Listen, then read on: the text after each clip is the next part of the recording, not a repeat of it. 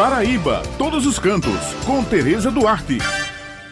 Bom dia, minhas amigas Beth, Raio e o meu amigo Maurício e todos os ouvintes que estão com a gente aqui no Jornal Estadual. Hoje eu trago para vocês uma excelente opção para as pessoas que queiram conhecer mais sobre o ciclo do café e da cana-de-açúcar na Paraíba. Pois é, pessoal, essa viagem ao tempo pode ser feita com uma visita ao engenho Baixa Verde, no município de Serraria, região do Brejo Paraibano.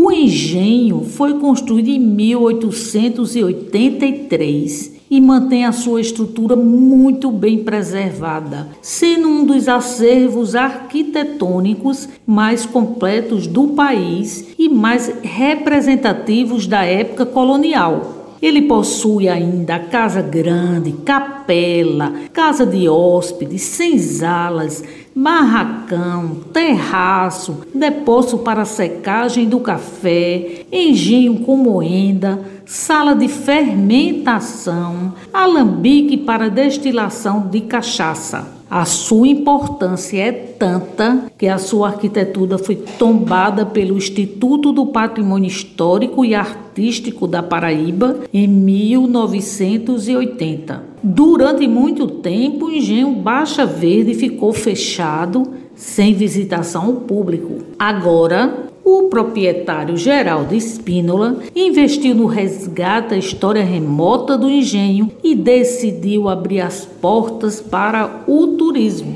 Isso mesmo, pessoal. Diz, durante a visitação é representada aos turistas os costumes da época através da apresentação de atores, o que torna a visita mais interessante.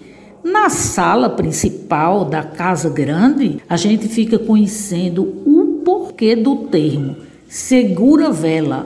Pois é, esse termo se dá, sabe por quê, pessoal? A moça namorava o pretendente na sala com a supervisão do pai, que, quando apagava a vela, era hora do moço ir embora.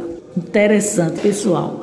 Bem, excelente representação do passado é toda feita com trajes e modelos da época, interpretados pelos atores da companhia de teatro Camucá. A visita traz todo o encanto da época colonial e conta a história da produção do café na região que era maior do Nordeste na época, a do açúcar e a da cachaça, além da visita guiada na área externa e interna do engenho, o receptivo oferece um lanche com caldo de cana e guloseimas preparadas no local. Bem, eu fui conhecer esse novo produto turístico e confesso a vocês que fiquei encantada. E é claro que eu aproveitei a ocasião para conversar com o proprietário do engenho, Geraldo Espínola, fala um pouco sobre esse projeto. Bom dia, ouvintes da Rádio Tabajara. É um prazer ter vocês aqui no Engenho Baixa Verde, engenho da família Espínola. Eu sou a quarta geração da família Espínola à frente do engenho e nós, a partir de janeiro desse ano, abrimos para o turismo. Nós estamos fazendo um turismo aqui, é um turismo de visitação histórica e um turismo ecológico, já que nós fomos, fazemos uma preservação tanto da parte patrimonial como da parte ecológica de, dessa propriedade. Geraldo, há quanto tempo existe esse engenho? Esse engenho foi construído, o início da construção dele foi em 1875.